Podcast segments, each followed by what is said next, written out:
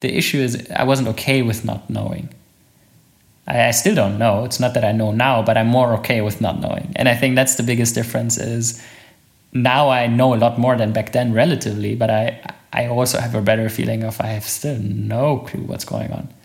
To what extent can you maximize your output? And how much in poker is fate? What can you learn from poker when it comes to making decisions? And why is it better to focus on the things you can influence? In this episode, I'm talking to Fedor Holz, who in his mid 20s as a professional tournament poker player has won more than 30 million. We talk about taking risks, seeing the opponent, money versus self worth, the joy of the game, but also about rejection and vulnerability.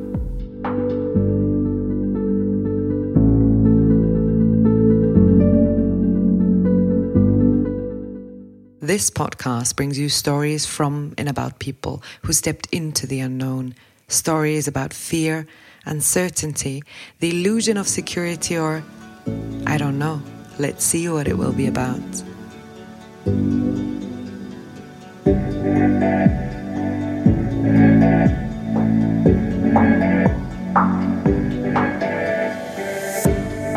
My name is Katharina Baier, and I will host you on this journey into the unknown.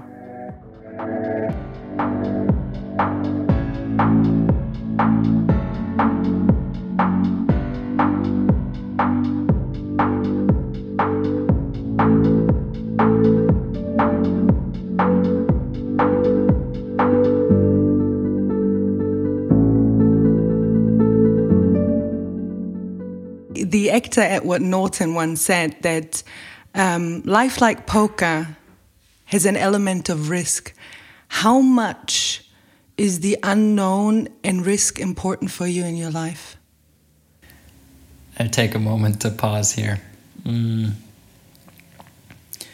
Because the first thought that came to my mind was I'm not even sure how much I consciously think about that.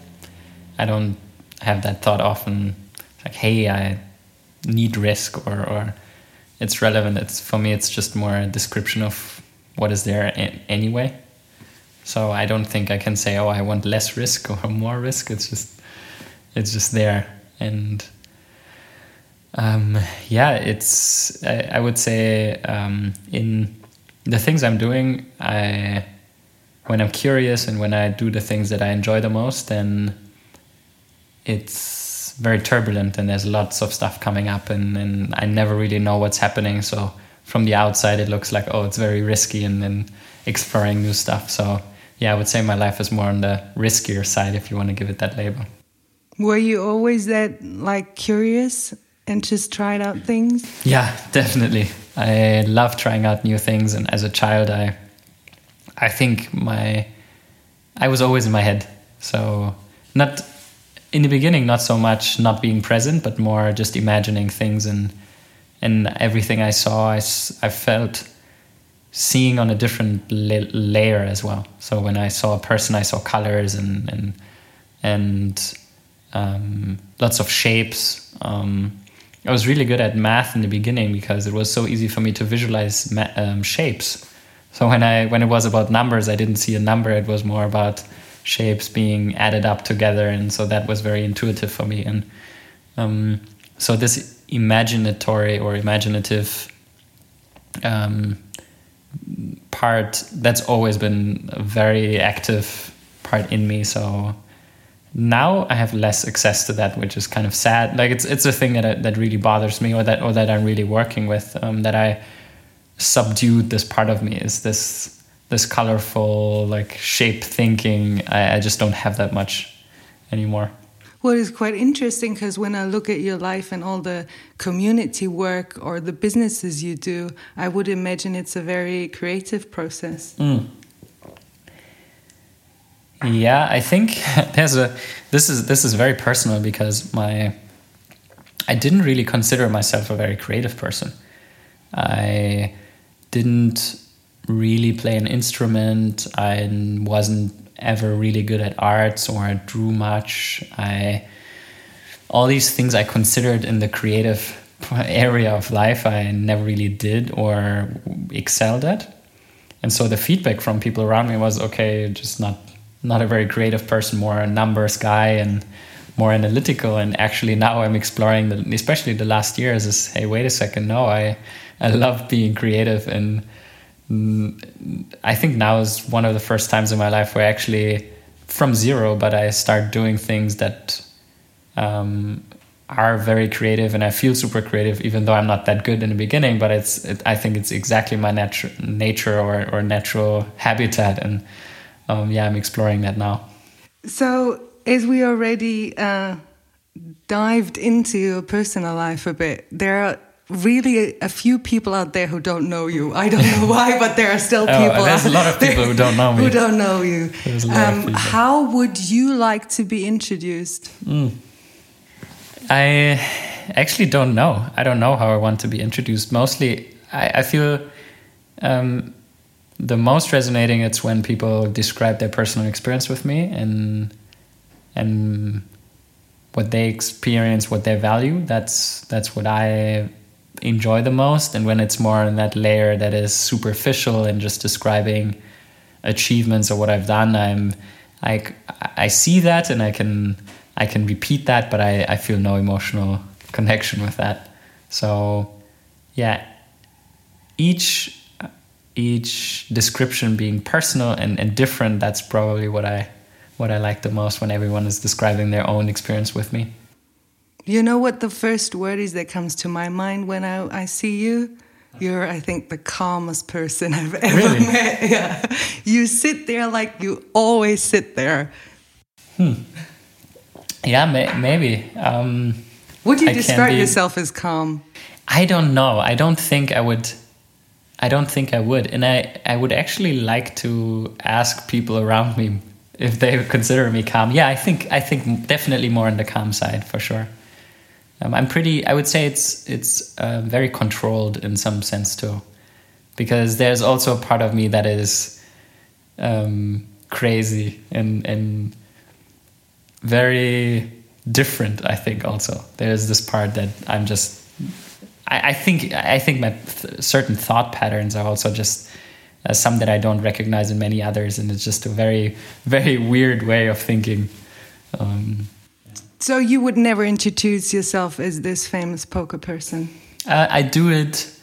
I do it regularly, um, but it's not something that I am super that I'm stuck with. Like it's it's not I say that and hey I'm this famous poker player I achieved that and I mostly do that to give people context to understand where what my background is. But I I would be fine to just say I'm Fedor. That would be, but then then I don't really know what's what's going what's on. What's next? So. so when we come to poker, only 10% of the people who start with poker earn more money than they spend. Why did you start something with such a bad uh, return of investment? it's not necessarily bad return on investment, it's just a lot of people who don't win at it. Um, I think I think that's a great point to start because it's I think it always depends on how you look at things, right? You can look at it from hey, let's say from the perspective of money. So only 10% of people make money, but how many people have fun playing it? And I think that's like how many people make money with playing golf or with uh, like any other sport. And it's probably, you know, it's 0.0001%. Most people just buy their equipment and, uh, and that's it and never make money with it. I think the, the part and, and the, prejudice or in some way about poker around this hey it's about money and there's a lot of people losing their money. And it's i think way too often it's it's not looked at in that context of hey it's just fun and it's it's um, something where you can learn a lot about your emotions about um, taking risks and making decisions. And um, also reading other people. And i think there's so many aspects of it that are super interesting. And, and that's the part why i loved it and, and, and still really enjoy it. And not the part of hey I, that's a means to make money. Because there's probably hundreds thousands of ways to, to, make money. But i did play poker and like to play poker because of the the different facets of the game. But when we stay with this money thing i think if i recall it right like um, 20% of your games you won and 80% you lost, but you said once you just had to win the right 20%. Was it the Pareto principle? Um, it's more the, in that context, I mean it that in the turn the, the the type of poker I played, which is tournaments, it's in a way where um, ten percent of the people get money back basically. So uh, there's hundred people starting, and then there's ten of these hundred win money, and the tenth gets maybe twice his money back, but the first wins fifty times the money. So oftentimes you just bust early and you, you go out of the tournament, you don't get anything back, you finish 85th or 50th or 35th. And that time, these times when you're losing, that's 80, 85% of the uh, experience because most often you don't win. But then when you win, it's, you know, 10 times as, as much. And that's what I mean by that is most of my days are losing days, but when I win, I win a lot more than I lose. And so this, this is very emotionally stressful. It's very mm, you you constantly lose. It's constantly this experience. When you look at it through this through this lens and you just focus on the result and just focus on the money, then 70, 80% of your experiences will be that feeling of your day's finished and you will feel like, hey, I lost. And then 20% will be, hey, I won, but I won six times as much. And and that is really a very unpleasant uh, cycle because these winning five times as much is really not five times you're not five times as happy. You're maybe uh, 1.5 times as happy and then suddenly realize wow i'm actually more sad and frustrated and depressed than i am happy. And it's just a very um, yeah very depressing environment to be in. So so i needed to change that perspective. A lot of people would say that you know getting a refusal or a no is not something that they like. But did you learn this from poker that so many times that you lost that as an entrepreneur it it helped you to just get up again? Yeah, I think there's a big difference between being refused and and losing. So I think it depends on how much how much you feel control over the outcome and how much you're trying to control and and I think this level of helplessness plays a big part in it. So there are certain things you can have an impact on, and I believe that the relevant part is to focus on the things that you can influence or, or where you can change something. Whereas I cannot change the environment of the game, I cannot change poker itself um, unless I go somewhere else and I do something else. Like that's that's possible. But in that, I think the the thing that gave me the most calmness was to just accept like hey that's the game. It doesn't matter like i cannot like it doesn't make sense to focus on the result too much. It just makes sense to focus on the process. Do i enjoy it? Do i learn something? Um, how do i like the decisions i made? Can i improve something there? And that moment then turns these 80-20 uh, into 20-80 where most of my experiences were pleasant. It's like hey i'm learning something and i'm having fun playing and it's i do it with people i like and i can travel the world. And there's so many aspects about it where i realize then wow actually this is pretty awesome. And and if i don't like it i can always go somewhere else and do something else. But when you said you cannot like control poker itself how much of poker is pure logic and strategy and how much is is fate it, it's hard to describe. I always try to give the example, like give a practical example where if we would play now and we play a day, I would win maybe 70, 80% of the time. And if we would play a week, I would win 99% of the time. And if we play a month, I win 100% of the time. So it's this, this matter of time or a sample size, we call it, plays a big role. Um, and so strategy is just that or, or the skill you have is just that factor that decides how fast does it go. So does it the, the variance to even out and you to realize your your advantage does it take a day a week a month a year? That's that's the difference basically. So there is no fate? Um in the sense of of variance there it is. So i had stretches in my career where over nine months i was losing money and i was probably a big winner in um, it was actually in the time where I would say I was probably one of the best, if not the best. And um, I was just constantly losing. I mean, I had times where I was winning, but just monetary, I I lost about half of my net worth in, in that time frame, and it was very it was very tough. I was struggling a lot with that. And then there are times where in three months I won every tournament that that was out there. So it's just like th- there's this balance between you can I, and I was probably a similar skilled player. So so yeah, I think that's what I would describe. The variance can be can be brutal, can be pretty pretty big. So when you're playing, I guess you have to take decisions every millisecond. What did you learn from poker when it comes to taking decisions? Uh, yeah, I give speeches about that now, where that's the question a lot of people ask, and I think a lot of it is not very easy to construe consciously and say, "Oh, that's exactly what happens," or "These are the things I'm doing." I believe with basically anything, it's the practice. So I, I, think the things I practice the most with poker, it's the practice of losing. I just lost a lot more than like, and it's not losing itself, it's going through that emotion of feeling like you lost. I think that's a very important part because a lot of people don't do that in their in their life. They're, they have emotions around losing maybe a couple times a year as you lose a pet or maybe it feels like a relationship breakup feels like losing something or a job or I don't know, something happen like or your health, like something happens. Um, but in poker, it's literally you're confronted with that emotion on a daily basis, like multiple times a day sometimes, and so it it gets to a, a degree to an intensity where you have two choices: either you learn to deal with it, or you know it's gonna it's gonna break you. So you either you either adapt and you grow and you you realize like, hey, actually that's not it's not that bad. It's it's that feeling of losing something right now. It's just it's just a conception, just a construction in my mind. Why is it so relevant if I win money or lose money? Like doesn't matter. It changes nothing. But there's there was something so strong in my mind saying that my self worth as a person is connected to that high score there, to how much money I made, to how successful I am. And so each of these experiences, when I lost something, it felt like I could feel my self worth decreasing at the same time, and that's painful.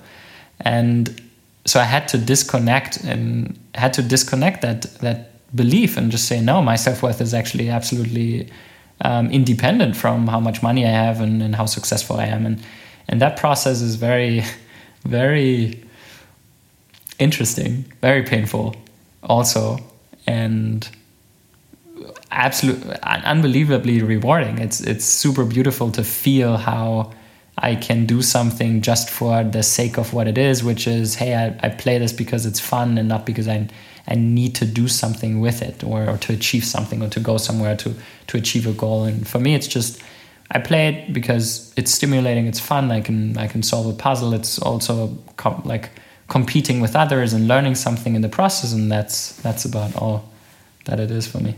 As you mentioned already, then losing can be connected to your self worth. Oh yeah. Do I do I uh, recall it correct that in I don't know in one interview you said that it was part of you starting to play poker because your self esteem is so low. Is this correct, or you never said this? No, I don't think I said that, but um, I mean it definitely was low at that time, so it, it wasn't a, it wasn't absolutely off. Um, I, I when I started playing poker, I was very disorientated and I didn't really know. I, I felt very much pressure. I felt a lot of pressure to know stuff and to know who I am, what I want to do, what all this means. And I had no clue and I wasn't okay. Like the, the issue is I wasn't okay with not knowing. I, I still don't know. It's not that I know now, but I'm more okay with not knowing. And I think that's the biggest difference is now I know a lot more than back then, relatively, but I I also have a better feeling of I have still no clue what's going on.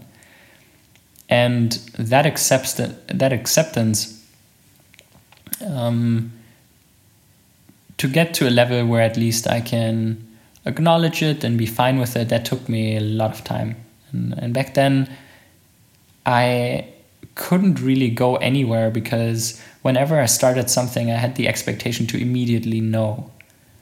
And so through that, anything I started was just meant to fail because hey, I, I can. There's nothing that I could have done that that would have given me that feeling, and so I needed to make that experience. I think to go through that pain and and go through this phase where I just didn't do anything to then figure out like, hey, okay, maybe I just do a thing that you know is kind of fun.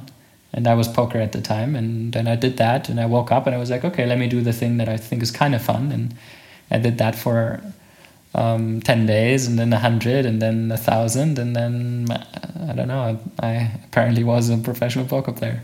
It, it is really interesting what you said that um, now you're more fine with the fact that you don't know because even that i want to talk about this on the podcast and even i read so many things i still feel like sometimes i'm pressuring things and want to guarantee for a good outcome and then you fail all the time yeah i think it's um I think there's no no escape in that sense. I, I, think we always will, and there's, I think that part will not dissolve or or change substantially, because it's the way we're wired. It's it's you, I, I think you cannot unlearn everything you've learned your entire life, all the things you've seen.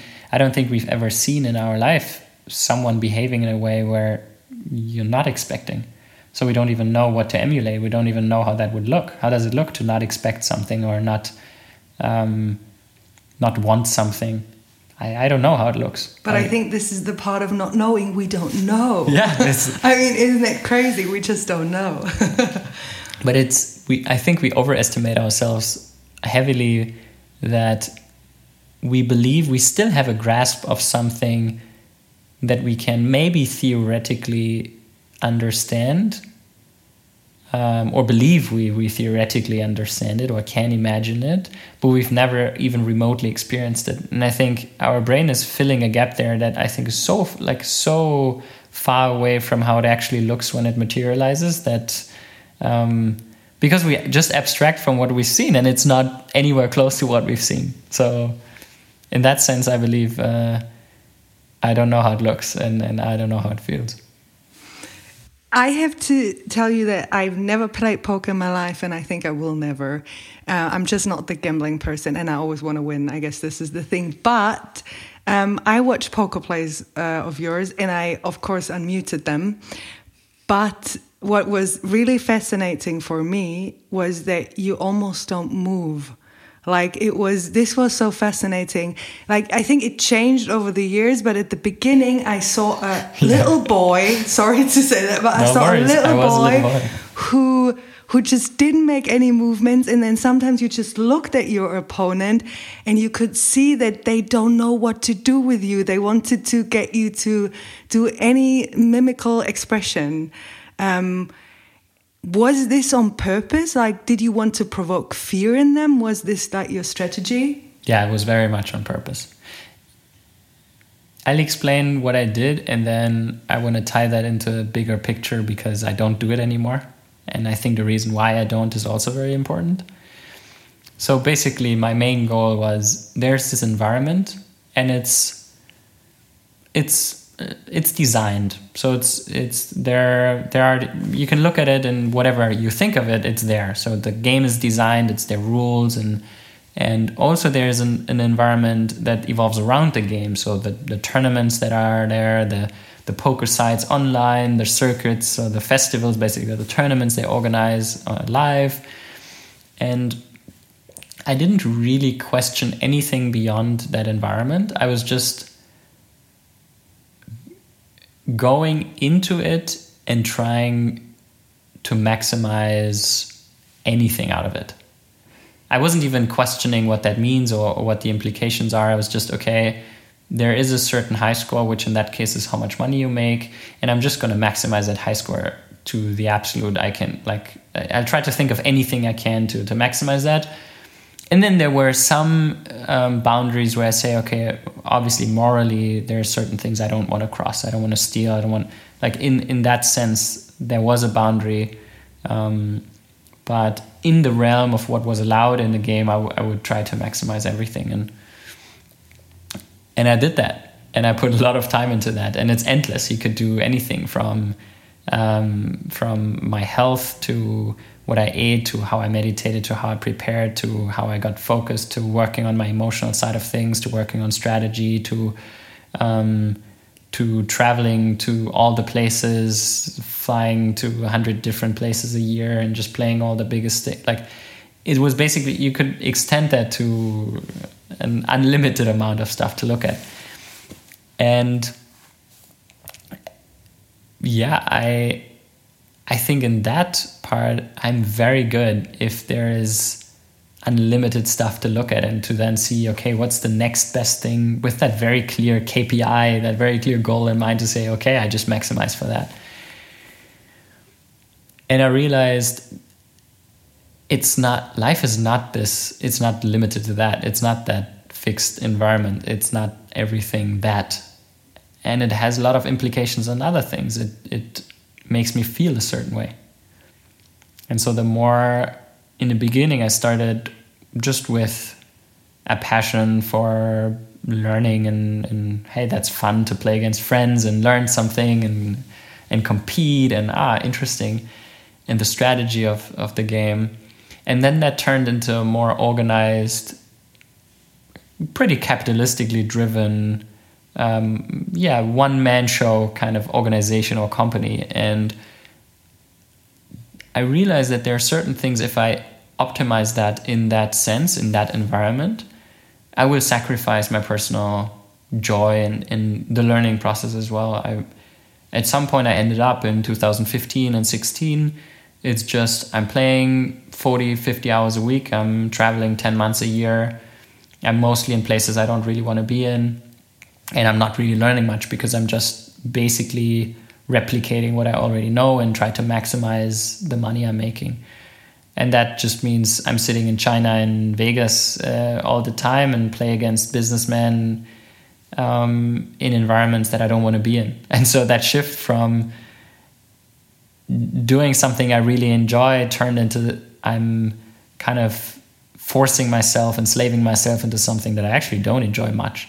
And that was a very, very important experience for me to realize that there is first of all, this is all any designed environment is always tied into that bigger. It's it, you cannot just re, like just take it out and say, oh, I just focus on that. No, it's always tied into the the bigger unlimited complexity of life. And even though I wanted that, it would have been so nice to just have this understandable environment that I can just out out game and and score. Um, but that's not how it worked for me, and so that was a very very important experience for me to then be able to say oh actually i don't want to i don't want to do it that way. And i that might just mean i don't want to be in this environment. But that would mean you used you used um, fear and your your body expressions because it was a way to score better. Yeah.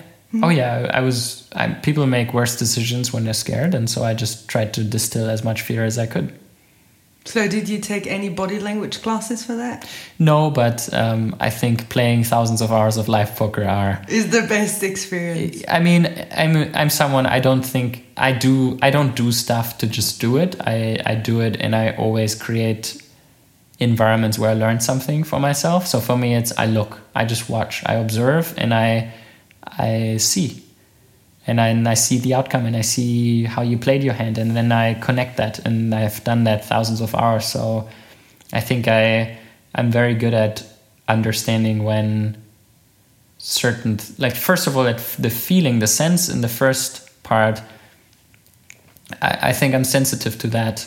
But then the more important part in, in poker is the context right? Because it's one thing to feel oh something is off some something but is it because you uh, have a weak hand or is it because you have a strong hand? So interpreting these emotions into are you scared? Are you scared of me calling? Are you scared what are you scared of? To, to, to identify that i think that just takes a lot of practice.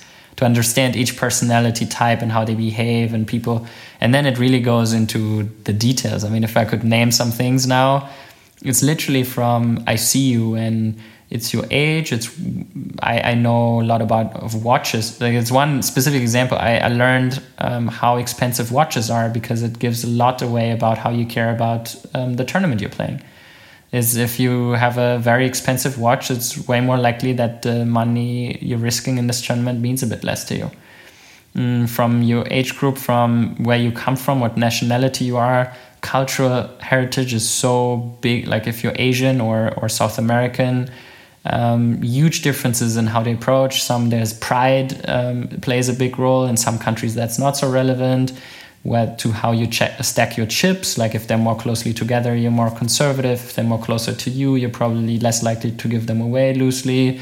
To how often you blink, where your eyes move, the red red of your skin, your pulse, um, your micro expressions around your mouth. I feel like, already observed now. it's, it's just it's just a thing when you really dive into it. There's an endless possibility of what you can look for yeah. to get information from someone. You said you meditated and did stuff like that. You know, when I watch films about Las Vegas and poker, I always see girls and money and stuff. did you ever do something like that? Never um, read or never heard you talking about it. Partying?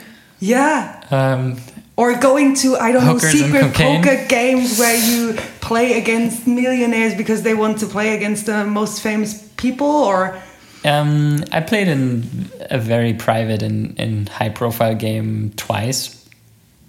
So where it's really about millions and and very big private games. So it's not a I never really it's really hard to get in. Obviously a lot of people try and um, unless you know someone or someone likes you and invites you, it's just not a thing that happens. So um, I didn't chase that. It wasn't because oftentimes the dynamics in these games aren't aren't great because you can imagine like not everyone is super excited to just lose money and give it away. So uh, being as a pro and obviously the winner in the game in that game, it's it always comes with other stuff. Mm, I did party, but mostly to we actually did party and i had um, it was quite excessive too. I'm not a big drug guy um, so that part wasn't wasn't very extensive um, but it was mostly for me an experience where i did it. So two three days in vegas renting a house inviting lots of people and just four days of going to the club and like being drunk every day. But it was mostly reminding me that that's not my world that's not my place and i don't like I, I, felt drained. I was after these times i was just i want to go home and i want to not do that for the next 12 months. And now i feel it's it's just been exactly that experience where i've done that i've done it again at some point 12 months later because i felt oh now how was that? And let me try it again. And now I've done it three or four times, going super bonkers, hardcore partying somewhere. And every single time it was the same experience. So I think now it's um, getting longer cycles. So I'm not sure when the next time uh, will happen. Uh, let's change a bit from from this partying scene. What does security mean to you? Mm, I'm not very connected with what the idea of it or, or what I consider it. I, I think I'm generally pretty, in that sense, pretty free. I don't think in, in the money sense, I don't think about it so much. Obviously, I sometimes I can feel that this fear of loss is still it's popping up, um, definitely popping up here and there. Mm. So so that part, that fear of loss is there. And then in terms of emotional security, I think from my childhood, I have a, I have, I can still sense a belief that um, humans are rather not to be trusted. Um, so I've been hurt a lot of times, and and, and that I'm realizing, especially over the last years, I'm kind of letting go. But there's, if it's the very vulnerable relationships, if it's romantic relationships or very close friendships, I can still feel that there, this very sensitive and sensible side of me comes out, and that's something I just never really had in poker. Like that, that was just being stone cold in all aspects and not sharing that, and I'm glad I'm experiencing that more now and, and discovering again. And I think there's a very, very soft side in me that I just haven't looked at in a long time. So I'm happy to, to, and I'm trying to let that out more. And that comes with a lot of uh, fear of, of being rejected or, or left. I think left alone is also uh, um, a part that, that is very, very big thought when when there's things that I really care for that they leave me in some sense that's something where I actively where I feel the most emotions around and I can feel I'm I'm I can't recognize myself and how I behave and so yeah that that's definitely the area where I get very emotional. It's interesting that uh, that somebody who earned more than 30 millions, for him, it's this part, the most vulnerable part of being alone, left alone. I'm I'm not sure if it's surprising. I think you would see something very similar in lots of rich people, uh, because in actuality, the money is why why do people make a lot of money? Mostly, it's because they're very very much chasing something. I mean, I was clearly chasing something. And the only reason you amass that much is because there is apparently some meaning to it. And then the, I think the most obvious meaning is that when you have that, something happens. You're finally worthy, you're, you're relevant, you're loved. Um, and that never happens because you it doesn't happen like you, you have more money nothing of that happens and then you need to make more because that's the only option so i think there's only two ways like either go down further that spiral and just chase more money or um, break out of it and and disconnect that belief and say hey maybe actually it's not so connected so yeah i think it's not surprising that people who have a lot of money um, are insecure in an, in an area to a very very high degree. Was this the reason also why you why you stopped playing poker some years ago? Like, and then I guess you restarted again this year when I saw how much online poker you played, but 2016 or something you stopped. Mm-hmm. Yeah, I think the reason was exactly that disparity between how much do I enjoy it and how much am I actually doing it. And I was sitting there and I had my most successful summer. I won almost twenty million dollars, and I was drained. I was exhausted. I was tired. I was at home. It was dark. Uh, I just didn't open uh, the windows, and I was just, hey, I don't want to. I don't want to do this. And I think it was very clear for me because I outperformed my expectations by a lot, and yet I felt pretty bad. And then it was hey I, there will never be an outcome where i'll be super happy. And i think that's that's when it clicked for me that i just need to do something else you're now 27 years old and in a lot of interviews people stress out on in which young age you made your money does it ever get on your nerves that they always stress out your age and, and what does age actually mean to you doesn't go on my nerves um, but I, I don't think about it the same way. I think also about age, I don't think about it that way. For me, it's more, I guess, more abstract when it's about experiences you made and, and more energy. When there's people who are very young and have experienced a lot, and people who are old and have experienced a lot, and some who haven't experienced much. And it's for me, it's more about what's your level of consciousness? What have you experienced? How do you, yeah, how do you experience things now? And that to me, age is for me just a, a number. Um, so yeah, it doesn't doesn't mean much to me. I also don't remember birthdays very well, and mm, I think that that shows.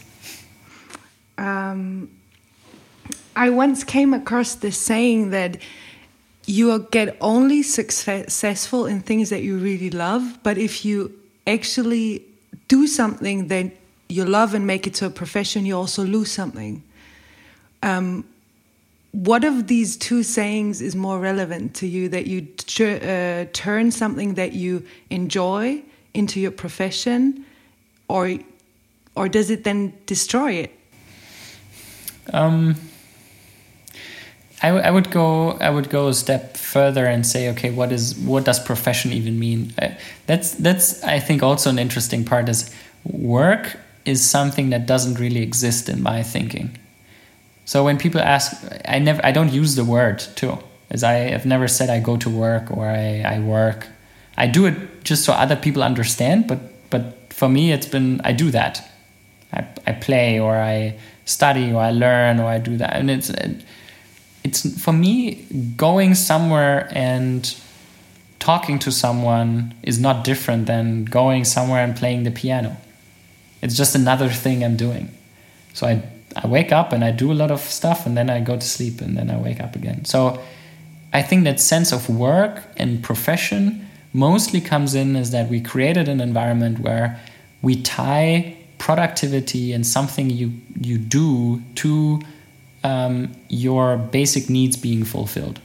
So you have to produce something for someone else, and therefore you get money, and that is being used to cover your like cover shelter, pay for your pay for your rent, get food, and uh, have a basic level of freedom.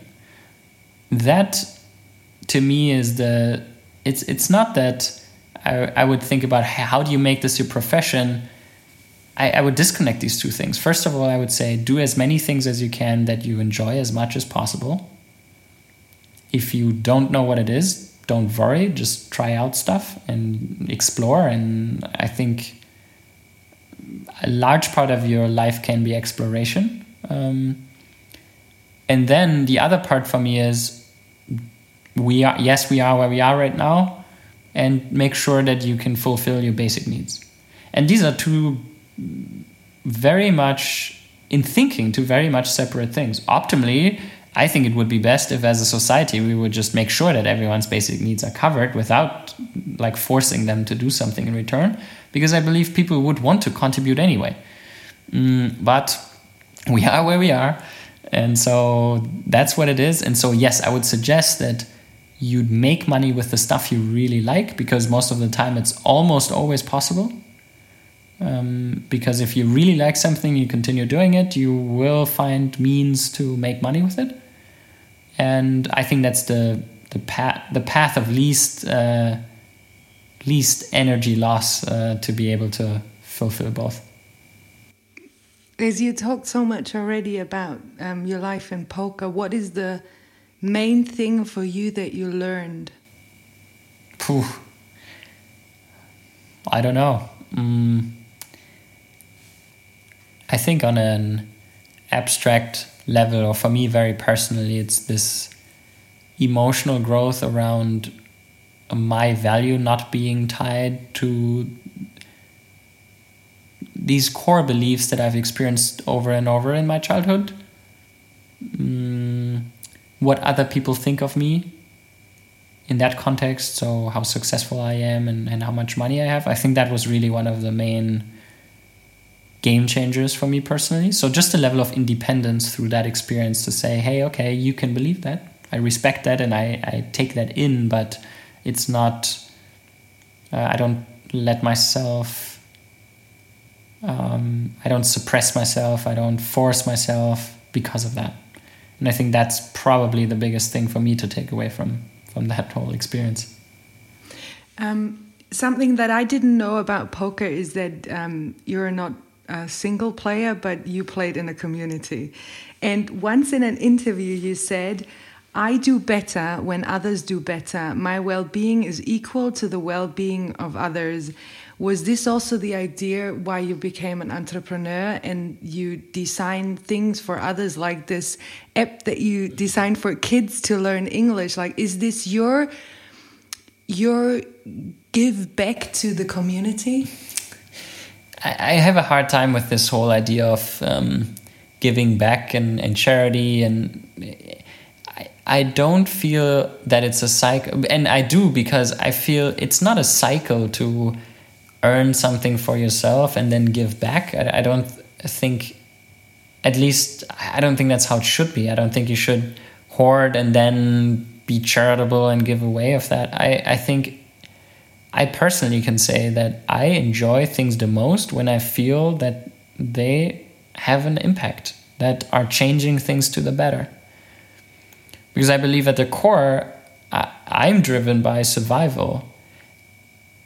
And that's a i don't mean that in a bad thing I, I, think that's a good thing is that we have that we live a good and healthy life and that everything and and that's the part also of what do i consider what should survive and so i believe that everything is connected and that it's not oh it's my tribe and their tribe and our survival at their costs no i think all of that is connected so i i care about um, first of all, I don't think there should be tribes like countries and, and all, all these dynamics of polarization. I think they're pretty detrimental to to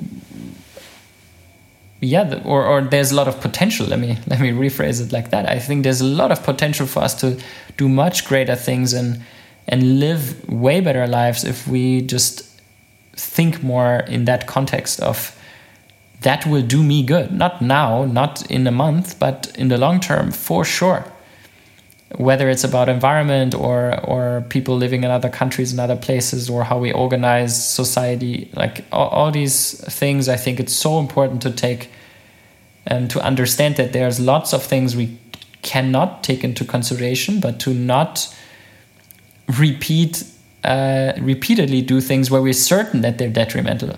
That that's more a thing, whereas we know that um, the things we do regarding the environment are bad for us. Like it's just very very simply spoken. It's just has a negative effect on us, and yet still there's so many environments and, and processes that um, that yeah are still in that term in that same level of thinking and so yeah i, I kind of lost uh, the train of thought there but this topic i'm really passionate about in in all kinds of contexts mm. So yeah i'll stop. I'll stop here. And i think it's very honest that you said that actually it's survival uh, that like pushes you forward because this is what what we see all the time like fear and what we experience now this is pure survival. And what we always say is like we do it for the better of the community but i have so many examples every day that this is not the case. Anyhow there there is one thing that they say when you when you google um, poker there is the saying that there is no not a matter of holding good cards but sometimes playing a poor hand as well and besides poker how do you bluff in life? I try not to. What does it mean you try not to? I like. Do you use the techniques that you learned in other situations? Yeah, I, I, exactly how I said it. I try not to. I try not to deceive, because poker is a lot about deception. It's at the core. It's about making sure that you're that you don't give information to your opponent, and I just don't think that's a good equilibrium. I don't think that's a good. I want to give my opponent as much information as I can, and there shouldn't be an opponent. So the design itself, I think, isn't referable to life, and so that's what I meant by. I think poker came out of a thought where it is about winning against each other, and you have to win from someone else, and I. And I don't think I don't see life that way. I think it's more connected, more together, and so yeah, I don't want to use the same techniques because I want to give you all the information I have available so that you can excel, so that I can excel. That's that's how I see it. And to to your question before, um, yes, community is a huge factor for me. I wouldn't have been remotely as successful as I was without the people around me. Yeah, we should be all more connected. Yeah. That's what you said. Um, in the beginning of the interview, you um, you talked about you as a little boy and, and how curious you were. And in in this playing poker, there's the word play. How much is play still important in your life? Oh, I love playing. I do love every every opportunity, almost every opportunity. There's certain environments or attributes that I like more. So when people take it serious, that's important to me. Is that I, I don't fun is important also but for me playing has a big part of thinking and strategy and this um, so solving and I, I also want to let that go to be honest so now i'm learning more to play for fun but there's something about coming into a new environment adapting understanding and solving it that i just really really enjoy and that's why i still play lots of games with friends, play computer games, play chess, play poker. I, I just I just like these type of games. I have my last three questions now. Mm-hmm. Uh, first one, what is your biggest fear? Mm. Yeah, I think what I mentioned before around um, being rejected or left alone is the most deeply rooted or prominent and when I feel the most anxiety around. Um, it's not very superficial. It just, but when it when I experience it, it, it yeah, it's it's uh, almost bursting me. So it's it's definitely very very intense. It's interesting because Samy Molcho, I interviewed for my first podcast, he said his biggest fear is not to be understood and not to be seen. Mm. And I think this is the same like rejection if somebody yeah, ignores you. I these were actual memories as a child that that are exactly that. Is I tried to explain something and and nobody understands it. Mm. How I see something or how I experience something, and it's not only not understanding, but it's a form of rejection when nobody can ever understand in that sense what someone else like you just say words and but it's this feeling of I don't understand and so it doesn't exist exactly. it's ignored yeah. yeah.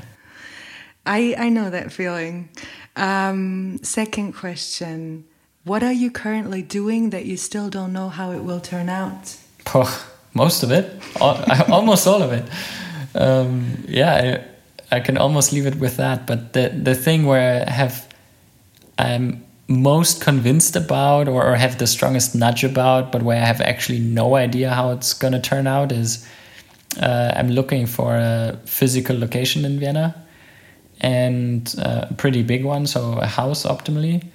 And I have no idea about what's going to happen. I've been working on this project for a couple of years now, and yeah, I, I really I I just want to bring together people and I know emotionally how it should feel, but I have no idea how it's going to look in the end. So that's, yeah, let's see. And the third one is actually not a question, but I have this book here, and since quite a long time, I write my most famous, uh, favorite quote, not my quotes, it would be nice if it would be my quotes, but my most uh, favorable quotes in there. And I will just flip through the pages and you say, randomly stop at any page, and then you just comment on the, mm-hmm. on the quote, okay? okay. So, Stop. do you want to go left or right? we go to the right. To the right.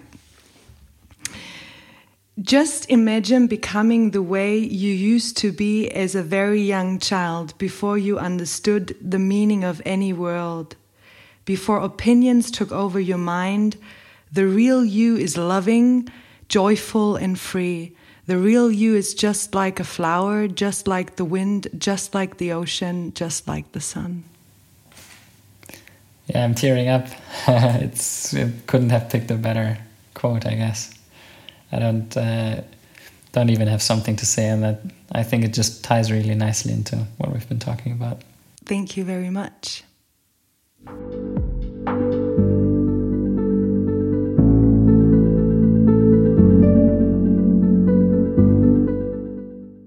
If you like this podcast, please follow me on Facebook at Podcast Into the Unknown or on Instagram into underscore the underscore unknown underscore podcast. You can listen to this podcast on www.intotheunknown.at, Apple Podcasts, Spotify, or wherever you get your podcasts from.